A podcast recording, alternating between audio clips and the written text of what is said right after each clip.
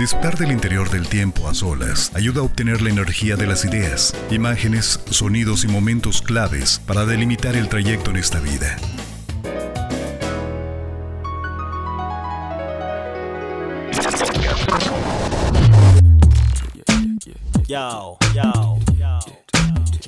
Introverso Podcast. Introverso Podcast. Podcast. Un espacio que pondrá en sintonía cada elemento de la mano de Yasmín Delgado. Yasmín Delgado.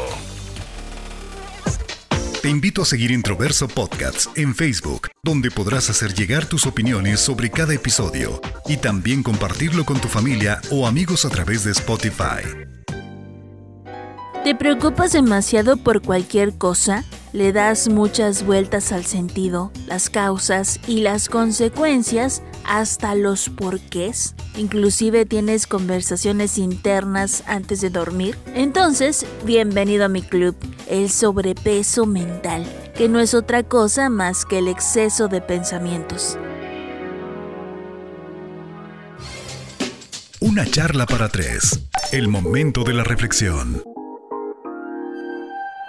Cuando escuché este término, sobrepeso mental, me imaginé que podría estar relacionado con la alimentación. Pero analizando las características, resulta que hablamos de esta sobrecarga mental que diario enfrentamos y que algunos pueden liberar y otros, como en mi caso, cuesta mucho, sobre todo en esas noches de insomnio. Algunos seguramente dirán que, como seres humanos, pues vivimos pensando. Y sí, efectivamente, la diferencia radica en que dichas personas generan demasiada elocuencia mental es decir, un exceso de habilidad y facilidad de expresarte mentalmente que muchas veces solo te provoca darle demasiada vuelta a cualquier situación o idea sin llegar a un punto final, sino que tus pensamientos generan más pensamientos y esto a la larga provoca el agotamiento mental y hasta físico. Por lo tanto, es muy común que constantemente te sientas cansado, tu cuello se sienta rígido, dolores de cabeza o inclusive migrañas, ansiedades, depresiones. Esto es solamente consecuencia del estrés que te ha ocasionado el pensar y preocuparte demasiado por las cosas. No necesariamente hablamos de pensamientos negativos, pueden ser simplemente pensamientos vanos, sin sentido absoluto. Pensar demasiado produce muchísimas consecuencias adversas. ¿Te has dado cuenta de eso?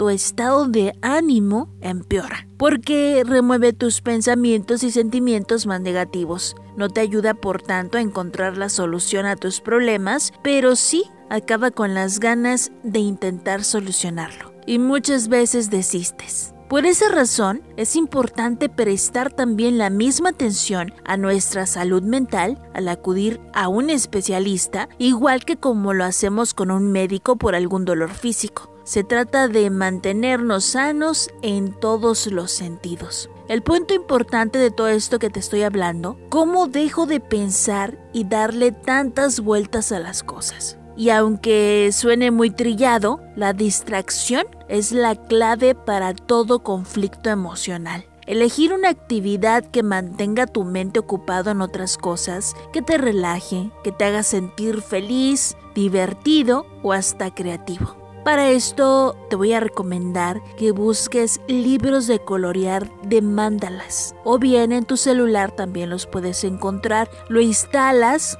y ya no tienes que andar buscando colores ni los libros, etc. Inclusive puedes descargar hasta rompecabezas que harán que además de pensar en otra cosa, agilizarán tu destreza mental. Y además te voy a compartir una técnica que me ha funcionado en muchas veces. Cuando llegue a ti un pensamiento negativo o algo que tratas de olvidar, un recuerdo quizás, entonces tú mismo ponte un alto. Ordénale a tu mente pensar en otra cosa.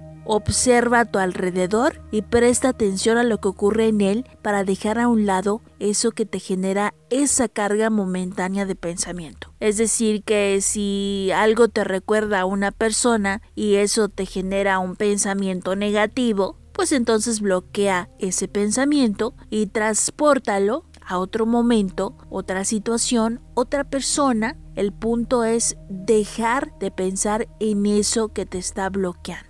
O bien, bloquearlo tú de otra manera. En pocas palabras, taclea ese pensamiento. Y algo también bien importante que te recomiendo, que empieces a aplicar la meditación, la autohipnosis que si eres igual que yo, que no tiene ningún tipo de noción de cómo se lleva a cabo una sesión de meditación, de yoga, etc., entonces recurre a YouTube y busca aquellos videos que te hagan sentir tranquilo. Analiza la música de los videos, la voz es bien importante y cuando encuentres uno que realmente te atraiga, empieza a tomarte ese tiempo de escucharlo por las noches. Antes de dormir es recomendadísimo. Inclusive muchas veces ni será necesario escucharlo completo porque el mismo audio te va a ayudar a dormir y cuando menos lo pienses no recordarás que estabas escuchando la autohipnosis. Porque efectivamente cumplen con su cometido muchos de estos, ayudar a tranquilizar tu mente y muchos de ellos utilizan mensajes subliminales que mientras duermes los vas a estar escuchando. Así de sencillo. Y el punto más primordial de todo problema, que seguramente lo sabes y que todo mundo te lo ha dicho, la comunicación.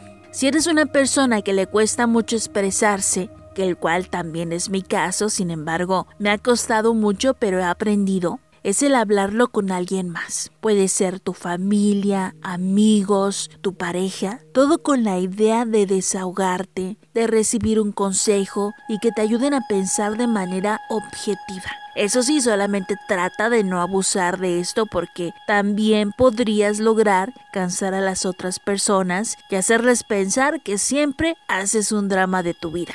Con el paso del tiempo te vas a dar cuenta que dejar que las cosas fluyan hacen que todo sea menos pesado y esos pensamientos se vayan ligerando.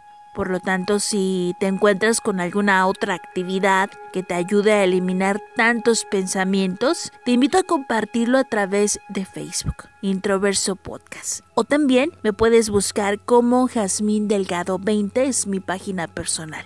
Espero haberte ayudado en este episodio. Si tienes algún comentario, ya sabes que me lo puedes hacer llegar a las redes sociales. Y gracias por escucharme. Que tengas un muy bonito día. Bye bye.